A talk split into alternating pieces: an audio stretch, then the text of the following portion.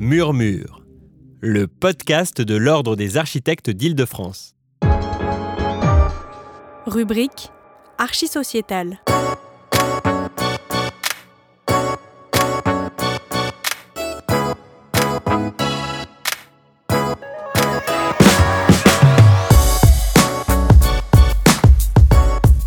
Cinquième épisode de notre série sur les coopératives de logement à partir de l'exemple suisse, enregistré à l'occasion d'une journée de rencontres pilotée par Patrick Bertrand et Thomas Huguen, qui prend place dans un cycle développé en partenariat avec la Cité de l'Architecture et du Patrimoine.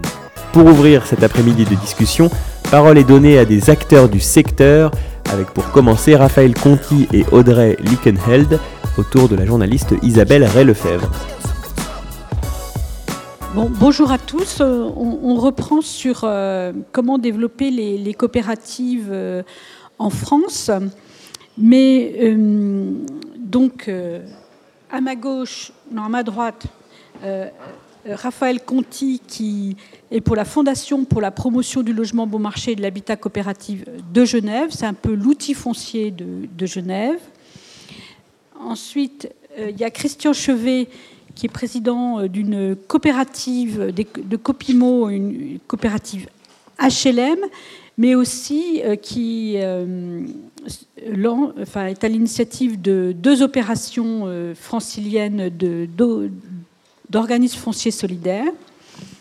Audrey Linkenheld, qui est adjointe, à la, adjointe à la maire de Lille sur les questions, pas d'urbanisme, de d'innovation sociale et qui euh, est euh, l'une euh, des, des, chevilles ouvrières de ce nouvel instrument juridique, l'organisme foncier solidaire, donc, qui a été créé par la loi Allure et du bail réel solidaire et qui est aussi à l'origine bah, d'une des premières opérations menées à Lille dans, dans ce statut juridique.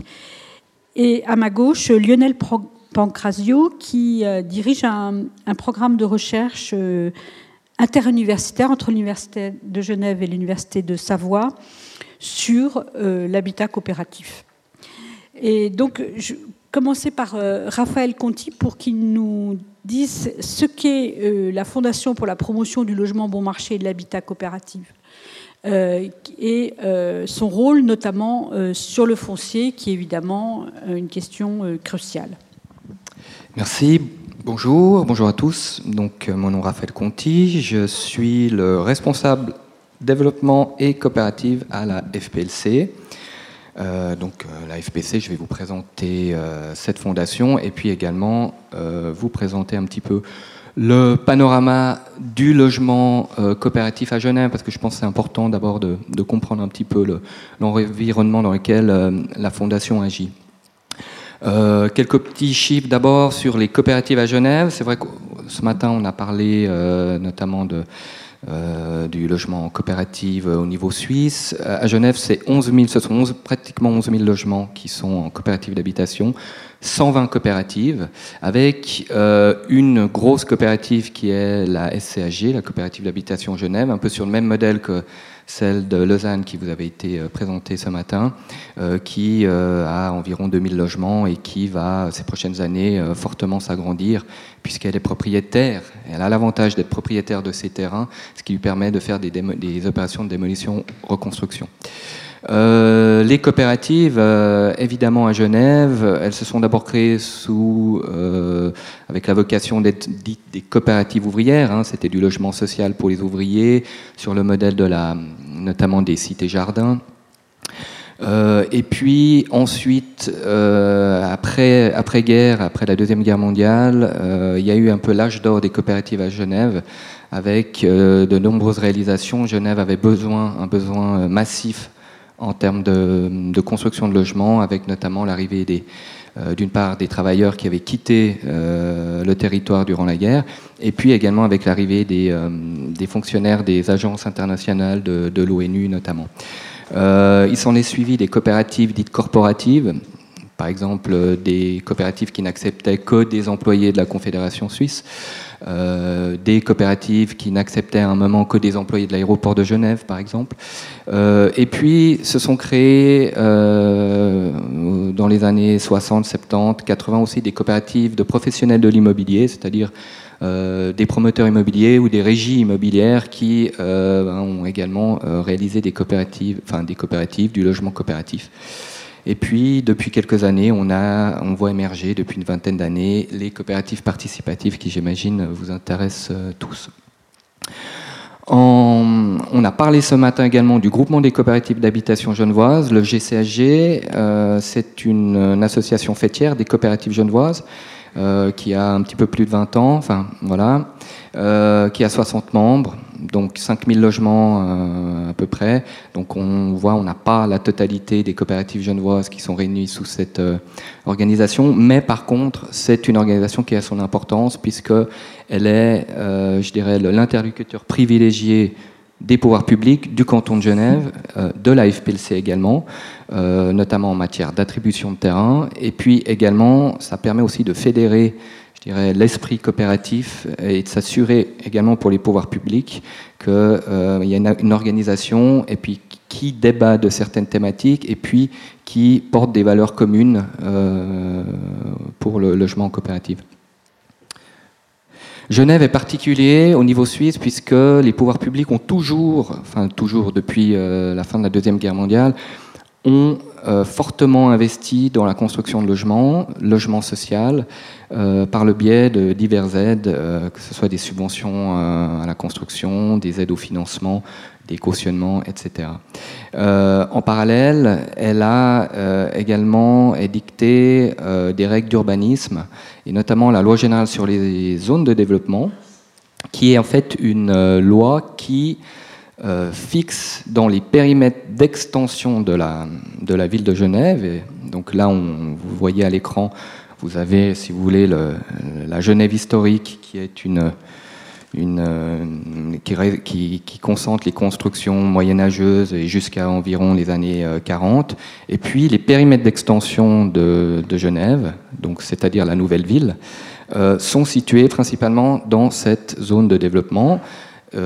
Et il faut savoir que dans ces zones, le canton de Genève, l'État de Genève, instaure un contrôle sur les constructions de logements. C'est-à-dire que toute construction de logement doit répondre à certaines règles, que ce soit en termes de type de logement, logement social, logement en propriété, euh, logement locatif euh, non aidé, euh, et notamment fixe un contrôle sur le prix des opérations indirectement le prix du foncier. Ça, c'était un élément important euh, et qui est aussi un avantage pour, euh, notre activité. Euh, une deuxième loi sur le logement, qui est en fait la loi principale, qui est la loi générale sur le logement et la protection des locataires, c'est, si vous voulez, la loi des HLM, qui regroupe un certain nombre de prestations en faveur des constructeurs, qu'ils soient privés ou publics, et également en faveur des coopératives d'habitation. Euh, notamment des cautionnements, c'est-à-dire des garanties sur les emprunts bancaires que les coopératives peuvent faire. Euh, au travers de cette loi, le canton de Genève octroie également des prêts aux coopératives en phase de développement, ce qui permet, lorsque les coopératives se lancent, de bénéficier de fonds pour mener à bien leurs études jusqu'au moment où elles obtiennent un permis de construction, puisque les banques ne financent pas euh, les, développements euh, jusqu'à obtention d'autorisation de construire.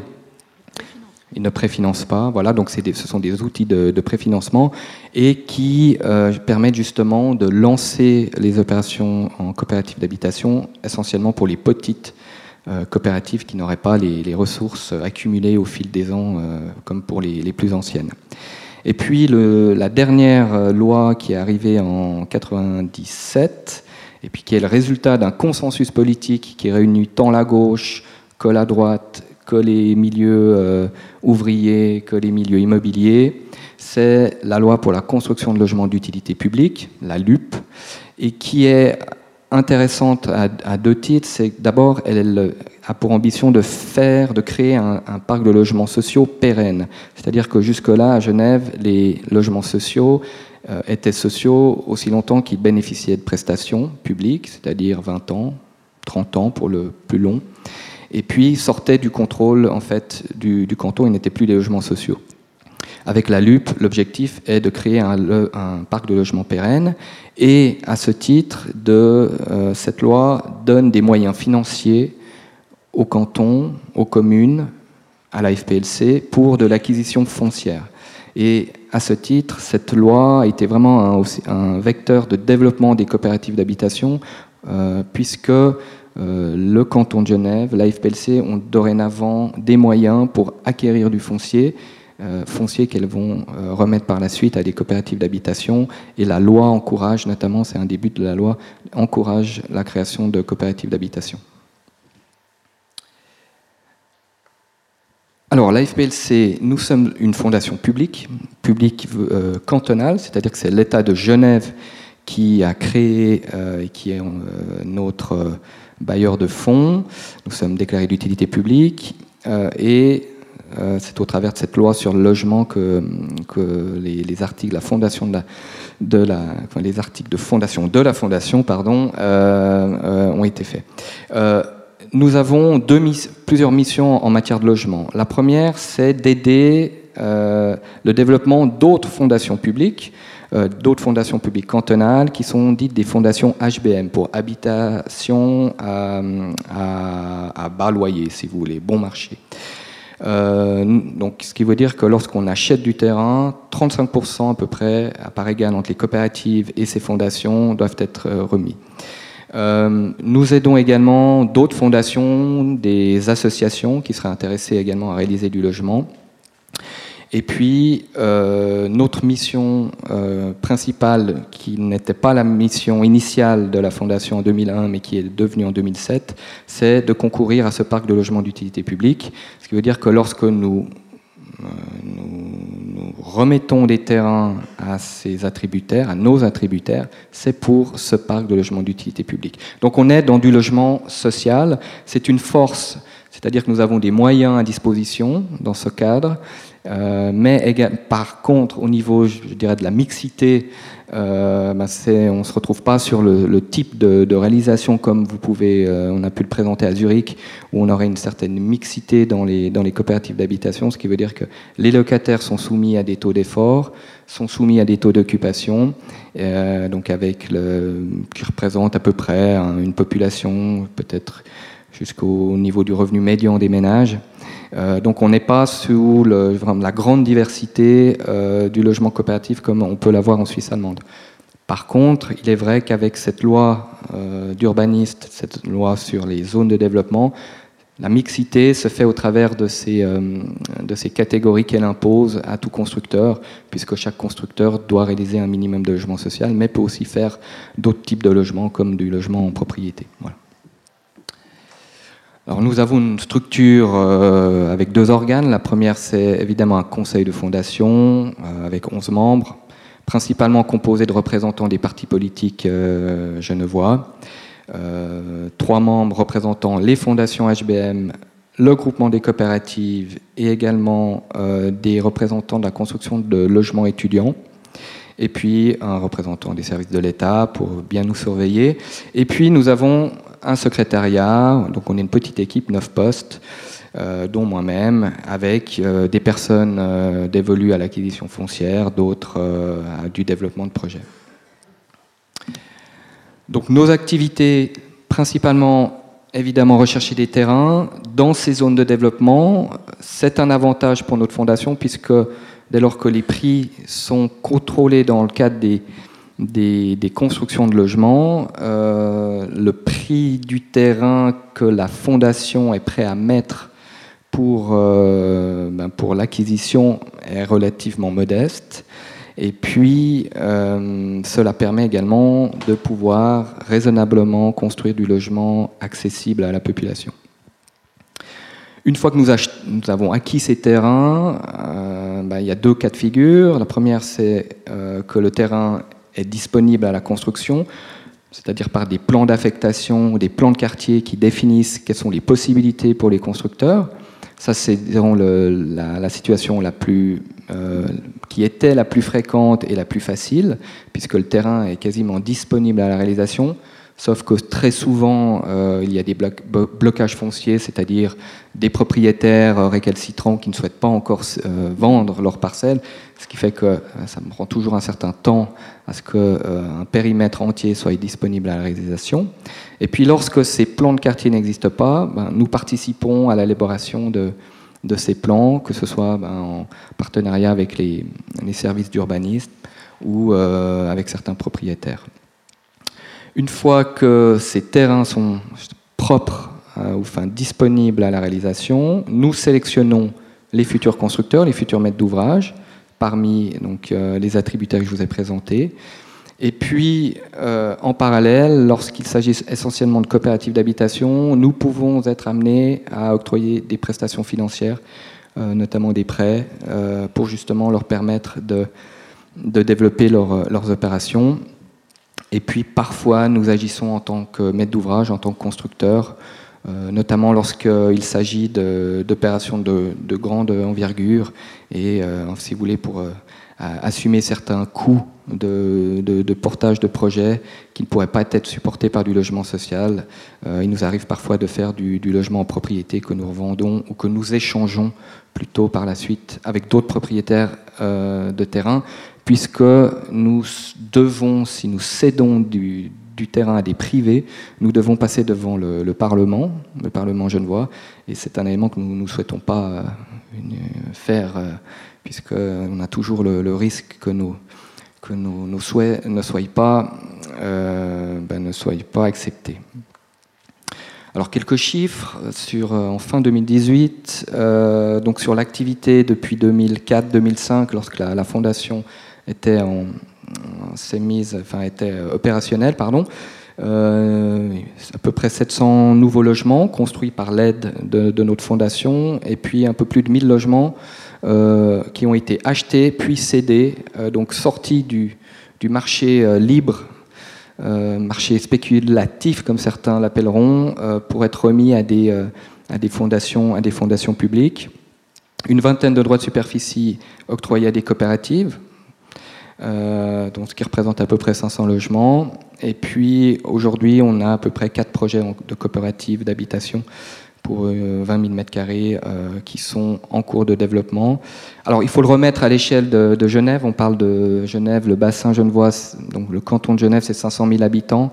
La ville de Genève, 200 000 habitants. Donc euh, euh, voilà, mais c'est vrai qu'au cours des, des, 12 dernières années, nous avons à peu près acquis pour une centaine de millions de francs suisses, donc à peu près 90 millions d'euros de, terrain, ce qui est euh, assez remarquable pour, euh, Genève.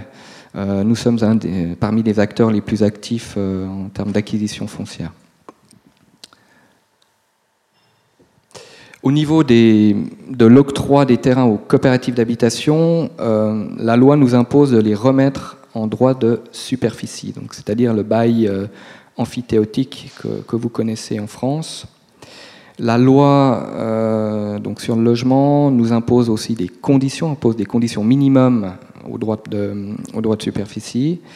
Euh, le premier élément qui est important, c'est si les coopératives ne poursuivent pas euh, d'activité avec but lucratif, donc sont sans but lucratif. Donc ça, c'est un élément qui est important et qui euh, fixe un peu l'ADN de la coopérative. il existe des coopératives avec des buts lucratifs, mais c'est vrai que dans le cadre du logement, des coopératives d'habitation euh, je dirais dans la quasi-majorité, et également pour pouvoir bénéficier de prestations publiques, il faut être sans but lucratif. Alors c'est une notion qui est, qui est vague, même au niveau suisse, elle a plusieurs... Euh, elle a plusieurs, euh, il existe plusieurs définitions, mais le principe même, c'est l'absence de versement de dividendes aux sociétaires, et puis le fait que si la, la coopérative cesse son activité et est dissoute, le produit, le reliquat qui resterait de cette société euh, à des buts similaires comme la construction ou je dirais la capitalisation d'autres opérations de logement. Euh, un élément également, c'est que les coopératives réservent l'allocation de logement à leurs membres. Alors, c'est un élément qui généralement figure dans les statuts, mais le but, c'est évidemment que euh, ben, les coopérateurs qui s'engagent dans une société coopérative puissent être servis au niveau de l'accession à du logement.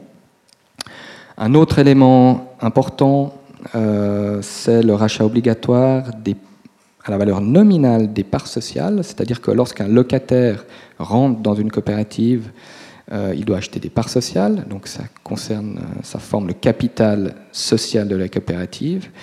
Admettons qu'il achète des parts sociales pour 10 000 euros, qui sort 20 ans après, il récupère au maximum 20 000 euros. Il n'y a pas d'indexation sur ces montants et il n'y a pas un droit aux bénéfices euh, accumulés de la, société. Euh, et ça, c'est vraiment l'élément fondamental de solidarité. Ce sont généralement les premiers ou les, les, anciens coopérateurs finalement qui participent aussi euh, au bien-être des futurs coopérateurs, puisque les sociétés coopératives, on le sait, lorsqu'elles construisent du logement, les premières années, le logement n'est pas forcément meilleur marché que si on était, il était construit par d'autres euh, opérateurs. Par contre, sur la durée, le fait de cette absence de but lucratif euh, et de, renonciation aux gains de la part des sociétaires, ça permet justement de faire en sorte que, d'une part, que les loyers ne baissent pas, mais qu'éventuellement ils peuvent baisser. Donc c'est très important. Ne monte pas, pardon. Voilà. Et puis, euh, un autre élément, euh, c'est également le fait que nous souhaitons, ou il est demandé que l'attribution des logements se fait par une commission d'attribution sur la base d'une liste d'attente. c'est dans un but d'éviter les divers copinages.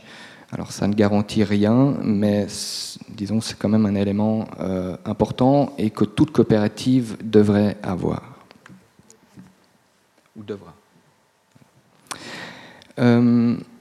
Euh, au niveau des, du contrat de droit de superficie, euh, nous le faisons, nous faisons des contrats de droit de superficie sur 99 ans. Donc nous mettons à disposition le terrain aux coopératives pour cette durée-là, euh, à une valeur, c'est-à-dire que nous, nous, remettons le, droit, le terrain, le fait que le, terrain soit remis en droit de superficie donne la possibilité à la coopérative, même oblige la coopérative à réaliser un projet immobilier. Et puis, euh, nous percevons une rente de superficie pour, si vous voulez, la location du terrain. Et cette rente est calée sur un taux de 3,5% euh, sur la valeur d'acquisition de la parcelle. Donc, nous ne perdons, si vous voulez, nous ne nous ne, remettons pas des terrains à des prix qui seraient en, dessous du, prix coûtant, euh, contrairement à parfois à ce que font certaines collectivités. Euh, donc c'est un choix, c'est aussi une nécessité puisque notre fondation euh, est une petite fondation et a besoin aussi de, revenus pour, pour, pour couvrir ses, ses, frais. Nous indexons la rente de superficie tous les 5 ans à l'inflation. Alors, c'est un élément qui, de notre point de vue, est important sur, euh, dans une perspective long-termiste, c'est-à-dire que lorsqu'on arrive à des fins de, droit de superficie, avec des possibilités de renouvellement, euh, très souvent, si les rentes de superficie n'ont pas été euh, indexées ou adaptées dans la durée, on se retrouve avec des, des gaps très importants entre les conditions, les anciennes conditions et les nouvelles conditions. Donc, je dirais l'indexation, l'adaptation des rentes euh, à ce niveau-là est, est, intelligente. Et puis, euh, dans nos droits de superficie, dans nos contrats, nous demandons à ce que la rémunération des parts sociales euh, soit plafonnée. Alors, je note sur le slide une zone grise. C'est vrai que la définition de l'absence de but lucratif euh, dans la législation suisse euh, ne prévoit la possibilité de rémunérer les parts sociales. Alors, une rémunération de parts sociales, euh, de mon point de vue, c'est un versement de dividendes, puisque c'est le bénéfice de ça y ressemble. mais il faut savoir que, notamment historiquement, certaines coopératives se finançaient par les, par les, apports de constructeurs. Euh, et, ou d'artisans, et ces artisans attendaient en retour, euh, certes, euh, la possibilité de pouvoir réaliser des travaux, mais aussi d'avoir un petit, un petit revenu sur ce, capital qui était monopolisé et bloqué. Donc c'est vrai que historiquement, la rémunération fait partie des, je dirais, des, des pratiques des coopératives suisses. On le voit de moins en moins, et à Genève, en particulier le fait que les, pouvoirs publics mettent à disposition des coopératives un grand nombre de, prestations, prestations financières, c'est un modèle qui a tendance à disparaître.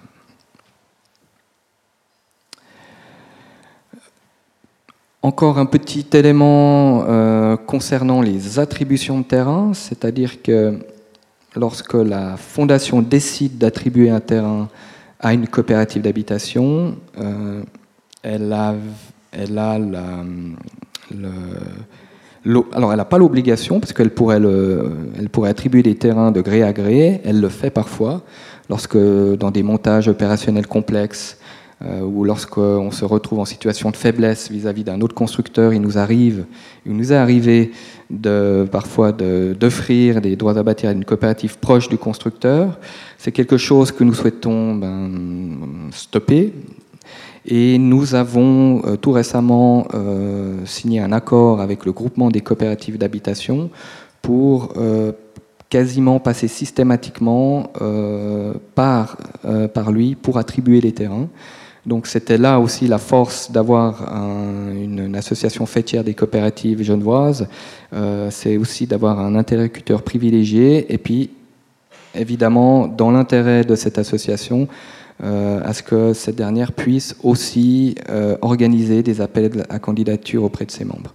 Donc nous avons aujourd'hui un accord qui prévoit que lorsqu'on est dans des opérations de petite taille ou moyenne, euh, nous faisons un appel directement auprès des membres de cette association. Donc c'est même l'association, le groupement des coopératives qui, euh, qui organise auprès de ses membres l'appel à candidature et qui propose à la fondation une coopérative lauréate. Et puis lorsqu'il s'agit de grandes opérations, c'est-à-dire plus de 50 logements, euh, nous allons passer par des appels publics dans une, optique aussi de, de garder la maîtrise du processus d'attribution. Euh, mais généralement, lorsqu'on est dans des opérations de 100 ou 120 logements, euh, il y a aussi un intérêt à ce que euh, peut-être la fondation ait un, droit de regard plus important au niveau de ses attributions. Au niveau de la programmation, donc, nous sommes relativement peu, on pose relativement peu de, de, conditions dans le cadre de ces appels à candidature. Euh, si ce n'est que ça doit être du logement social, donc soumis aux différentes lois sur le logement social. Euh, et puis, euh, ben, qui dit logement social dit contrôle du, canton de Genève euh, sur le type de logement, les surfaces, la disposition, les typologies, etc. Donc il y a toute une, réglementation qui, existe. L'idée, c'est que finalement, l'appel à candidature et puis les propositions des coopératives fassent émerger le meilleur projet en lien avec le lieu et puis les caractéristiques du de ces caractéristiques. Donc c'est vrai qu'on n'est pas sur une, des attributions avec euh, une programmation euh, détaillée, poussée, un certain type de, je dirais par exemple, euh, si vous dans les rez-de-chaussée vous avez des, des, commerces, on n'impose pas ce genre de, de, programme, on se focalise uniquement sur le fait qu'on est sur du logement d'utilité publique. Voilà. Voilà. Très bien. Merci beaucoup. Je vous propose que vous gardiez bien vos questions en tête. Et maintenant, je voulais demander à Audrey Linkeneld, qui a été un peu à l'origine des, organismes fonciers solidaires et du bail réel solidaire, qui n'est pas tout à fait une coopérative, mais c'est un instrument qui, prend de l'ampleur en, France. Alors, qu'est-ce qu'il apporte et, et comment il peut avoir aussi cette dimension non spéculative bien sûr, mais aussi participative.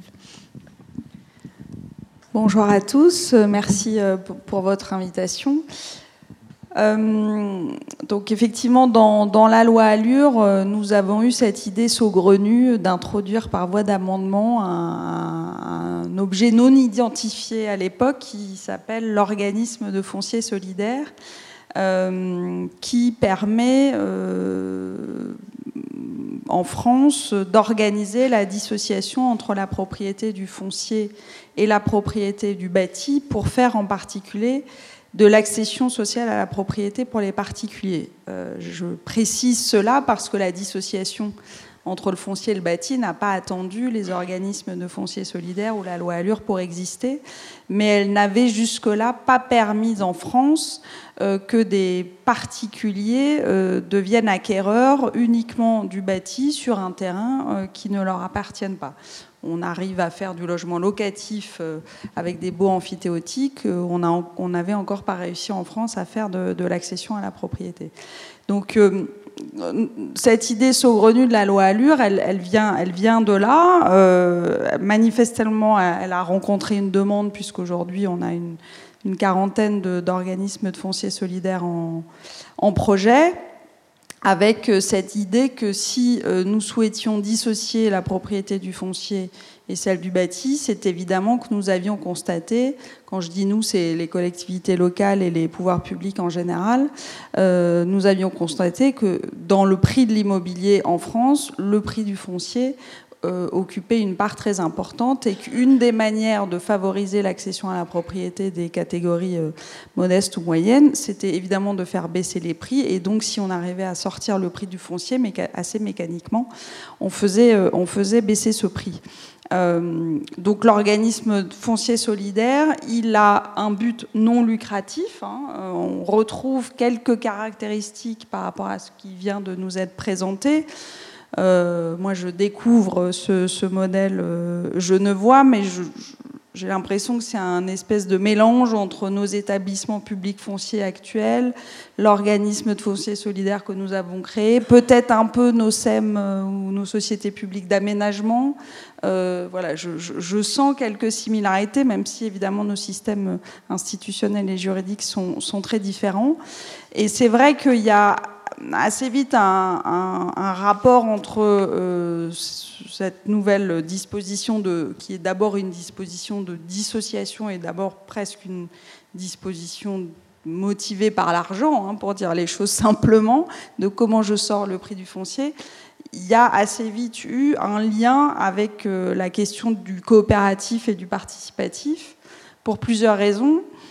La première, c'est que euh, c'est dans le réseau français de l'habitat participatif euh, qu'on a fait en premier lieu ce constat que le prix des terrains était un frein au développement de l'habitat participatif, parce qu'en France, à l'époque, et encore beaucoup aujourd'hui, l'habitat participatif se fait quand même beaucoup à travers l'accession à la propriété et pas tellement à travers euh, du locatif, et que donc ces programmes d'habitat participatif que les collectivités voulaient encourager en mettant à disposition des terrains euh, de groupes d'habitants, des terrains pas forcément gratuits, mais suffisamment peu chers pour qu'ils soient abordables pour les, pour les habitants eh bien ces terrains, en fait, ils étaient trop chers, on n'arrivait pas à trouver les montages, et donc c'est dans le réseau de l'habitat participatif qu'un jour est née cette idée de dire, mais si on arrivait à dissocier ces deux propriétés foncières et bâties, si on confiait la propriété du foncier à un organisme à but non lucratif dont le seul rôle serait de détenir les terrains et ensuite de les relouer un peu comme vous le faites. Hein. Alors les, mots sont juridiquement faux, mais, mais, pour mieux comprendre, euh, on loue le foncier à travers une, redevance aux, euh, aux, futurs acquéreurs. Donc c'est le réseau de l'habitat participatif euh, en France qui est un peu à l'origine de l'idée. Dans l'habitat participatif, il y a évidemment une bonne partie d'habitat coopératif, pas que, mais beaucoup. Et ça n'est pas tout à fait un hasard non plus si c'est la même loi, à savoir la loi Allure de 2014, euh, que j'ai eu le plaisir euh, avec d'autres de, rapporter. Euh, ça n'est pas un hasard si c'est dans la même loi que pour la première fois en France, on donne une définition juridique à l'habitat participatif, qu'on lui permet d'exister sous différents statuts et notamment sous le statut coopératif, et qu'on crée aussi l'organisme de foncier solidaire qui donc a euh, un but non lucratif, qui peut être créé sous forme associative, sous forme de fondation, c'est le choix qu'on a fait à Lille par exemple, euh, en tout cas c'est ce vers quoi on veut, on, veut, tendre depuis le début, ou sous forme coopérative, mais là je laisserai Christian euh, développer parce qu'il le, il le, vit de l'intérieur et mieux que moi.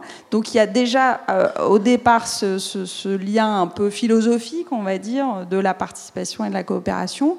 Et après, c'est vrai que euh, les OFS, je pense, sont venus contribuer à la relance euh, ou au renouveau du, mode coopératif en matière de logement en France, parce que finalement, il y a deux mouvements coopératifs qui sont venus se croiser. Le premier qui, qui est lié aux coopératives HLM en elles-mêmes, qui sont en France, en tout cas dans la plupart des territoires, euh, traditionnellement les organismes qui font de l'accession sociale à la propriété. Il y a quelques exceptions, notamment le territoire lillois dont je suis originaire, où on n'a pas beaucoup de coopératives et où l'accession sociale à la propriété se fait aussi par des promoteurs privés ou d'autres organismes HM. Mais disons, traditionnellement en France, c'est quand même plutôt le mouvement coopératif qui est porteur de l'accession sociale à la propriété. Donc c'est lui qui se retrouve au bout de la chaîne pour produire les logements. Et puis au, début de la chaîne, euh, parce que euh, quand on est une COP HLM, on a assez facilement envie de forcément travailler euh, sous cette même forme coopérative sur la partie foncière. Finalement, il y a beaucoup d'organismes de fonciers solidaires qui ont choisi cette voie coopérative qui n'était pas obligatoire mais qui était possible. Et donc tout ça, je pense, contribue un peu au renouveau de cette idée avec derrière à la fois l'enjeu de la gouvernance, qui est évidemment un des avantages du mouvement coopératif. Et je ne l'ai pas dit, mais j'aurais dû le rappeler au départ, l'organisme de foncier solidaire que nous, avons inscrit dans la loi française s'inspire assez largement des Community Land Trust euh, outre-Atlantique et, outre-Manche, euh, qui ont quand même comme particularité d'intégrer dans leur gouvernance les habitants et les usagers. Euh, donc euh, la forme coopérative permet évidemment aussi de répondre à cet enjeu de gouvernance, de comment les, habitants participent euh, à, l'avenir de, de, leur logement. Et puis l'autre idée, c'est tout ce qui touche euh, à la coopération au sens de la mutualisation, du partage, euh, du partage des idées, du partage des moyens, parce que qui dit habitat participatif dit euh, envie de, partager la buanderie, le jardin, la chambre d'amis, que sais-je. donc ça, c'est la mutualisation, j'ai envie de dire, de lieux et d'espace. Mais dans l'habitat participatif, il y avait aussi un partage d'idées, j'ai envie de dire, parce que si l'habitat participatif euh, a dû trouver une définition juridique dans la loi française, c'est parce que lui aussi il a connu un renouveau. Et s'il a connu ce renouveau, c'est parce qu'il y a un certain nombre d'idées qui ne trouvaient pas de réponse dans le marché immobilier euh, classique français, que ce soit tout privé ou tout social, à savoir l'idée notamment écologique, l'idée solidaire, euh, voilà, et c'est aussi des gens qui ont, euh, se sont dit à un moment donné, mais puisqu'en se tournant vers un promoteur ou un organisme HLM lambda, on trouve personne qui veut nous faire nos maisons ou nos appartements comme on en rêve, pourquoi on n'essaierait pas de le faire nous-mêmes? Donc il y a vraiment, je pense, cette, cette double rencontre, encore une fois, du partage des moyens et du partage des idées qui fait que le participatif et le coopératif ont trouvé un renouveau qui s'est traduit dans l'habitat participatif, mais aussi dans les organismes fonciers solidaires, euh, avec cette idée que le foncier ne doit pas être un frein au logement abordable, qu'il soit locatif, mais surtout, parce que le locatif en France, euh, je vous fais pas un dessin, mais euh, il est quand même, même s'il est chahuté en ce moment, relativement solide et bien ancré. en revanche, sur l'accession abordable à la propriété, c'est longtemps resté très marginal et, et c'est en train de se développer, mais il y a encore euh, des voies de progrès importantes. Deux, questions. En fait, dans euh, le, montage organisme foncier solidaire et bail réel solidaire, il y a la dissociation terrain bâti, mais il y a aussi, c'est là où on rejoint les coopératives suisses, le fait qu'on ne revende pas son droit d'usage euh, au prix du marché. Donc il y y a quand même, euh, et c'est quand même important, euh, cet outil anti-spéculatif. Mais donc, on a des outils en France, les coopératives sont anciennes. Pourquoi est-ce qu'on n'arrive pas à les, développer euh, autant que ben, la Suisse, c'est quand même pas très loin. autant que nous, est-ce que est-ce que c'est des phrases juridiques, financiers ou, ou culturels Pourquoi on n'arrive pas à développer ce secteur à tel point que ce soit vraiment un secteur à part entière, même s'il n'est pas majoritaire, enfin que ce soit un secteur qui compte? Je pense, ça n'engage que moi, que on se fait de France d'abord une idée, et on l'a vu à travers votre présentation, j'ai malheureusement pas pu assister à celle de ce matin, on se fait je pense, quand même une idée un peu idéalisée des coopératives chez nos voisins. Parce que quand on écoute monsieur, finalement, la plupart des constructions que nous, vous nous avez présentées, juridiques, j'entends, pas, les constructions euh, euh, concrètes, euh, ressemblent, moi je trouve, assez à, l'imagination dont on s'est fait, faire preuve en France en matière de logement abordable. Euh, c'est assez complexe quand même tout ce que vous nous avez dit. C'est encadré, on encadre le foncier, on encadre les loyers, on encadre les ressources, on fait des montages entre les collectivités, les fondations, les organismes, les, coopératives, les attributions, machin. Globalement quand même, ça ressemble assez à la manière dont on le fait en France, même si on ne le fait pas que avec des coopératives. Et si on regarde le modèle allemand que je connais un peu, euh, en tout cas ce qu'il en reste en matière de logement social, et donc c'est beaucoup des coopératives, c'est aussi euh, très ressemblant euh, à ce qu'on fait en France, même si en France, ça ne s'appelle pas toujours des coopératives. Donc je pense qu'il ne faut pas forcément idéaliser non plus trop chez nos voisins en se disant que derrière le mot coopérative, il y a toujours cette idée que les coopérateurs sont particulièrement investis. Dès le départ, c'est quand même des trucs assez gros, assez institutionnels, euh, qui, voilà, enfin, qui sont une forme à un moment donné juridique, mais qui renvoient pas nécessairement toujours à cette idée de partage d'idées de moyens telle qu'on peut la rêver d'un point de vue plus idéologique ou philosophique. Enfin, c'est mon analyse pour ce que je connais du marché allemand et pour ce que je découvre un peu du, du marché suisse. Dans la vraie vie, ça ressemble quand même franchement beaucoup à ce qu'on connaît. Après, il y a des aspects culturels, me semble-t-il, hein, euh, euh, qui, sont, qui sont relativement. Enfin, moi qui suis franco-allemande, je les trouve relativement évidents. Euh, je ne sais pas si j'ai tort ou si j'ai raison, mais c'est vrai que. mais justement, parce que quand on entend coopérative en France, on l'entend moins comme un truc institutionnel que comme un truc un peu de babacool farfelu, là, qui font des trucs ensemble. c'est pas. Voilà. je euh, je sais pas si je dois raconter ma petite anecdote, euh, voilà, mais je, du, coup, je la partage avec vous. Euh, j'ai eu le plaisir, il n'y a pas très longtemps, de faire un voyage d'études en Hambourg avec que des Français, donc j'étais la seule à avoir une double culture française et allemande. Nous allons à un moment donné visiter un quartier en rénovation, donc avec des immeubles euh, assez défraîchi, qui courait le risque, pour simplifier, on va dire, d'une gentrification, et avec donc des collectifs d'habitants euh, et d'artistes qui s'étaient mobilisés dans ce quartier pour essayer d'éviter la démolition ou en tout cas la rénovation puis la revente beaucoup plus chère de, ces bâtiments. Et donc, euh, on, on, nous avait emmenés là-bas pour essayer de nous montrer ce que faisaient donc ces, collectifs d'habitants et comment ils avaient réussi à entrer en discussion avec finalement les propriétaires ou les futurs propriétaires de ces bâtiments. Quand nous sommes arrivés euh, dans un de ces bâtiments, les murs ressemblaient à peu près à celui-là. Là, donc c'était voilà, on a été accueillis par euh, euh, des, affiches un peu alternatives, un baby-foot, un bar, euh, des gens avec des tongs, c'était la canicule, mais quand même, des cheveux un peu hirsutes. Et là, j'ai vu mes Français se dire Ouh là là, mais qu'est-ce que c'est que cette histoire? Où est-ce qu'on nous emmène? Qu'est-ce que c'est encore que ça? Ça sera évidemment jamais faisable chez nous. Ils s'attendaient à quelque chose de totalement euh, voilà, farfelu, quoi.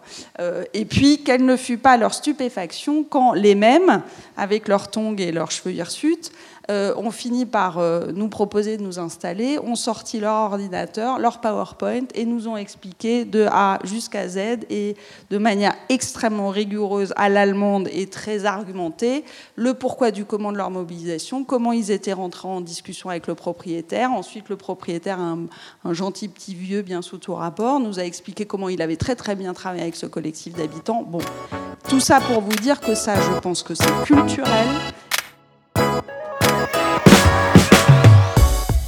C'était la première partie de la table ronde intitulée Comment développer les coopératives d'habitants le cas de la Suisse, le cas de la France. Dans le cadre de notre série consacrée aux coopératives de logement enregistrée à l'occasion du séminaire du 24 octobre 2019 proposé par le Conseil régional de l'Ordre des architectes d'Île-de-France. Avec Raphaël Conti de la Fondation pour la promotion du logement bon marché et de l'habitat coopératif et Audrey Lickenheld, adjointe à la maire de Lille, ancienne députée rapporteuse de la loi Allure. Les questions du public et les interventions de Christian Chevet et Lionel Pancrazio arrivent au prochain épisode.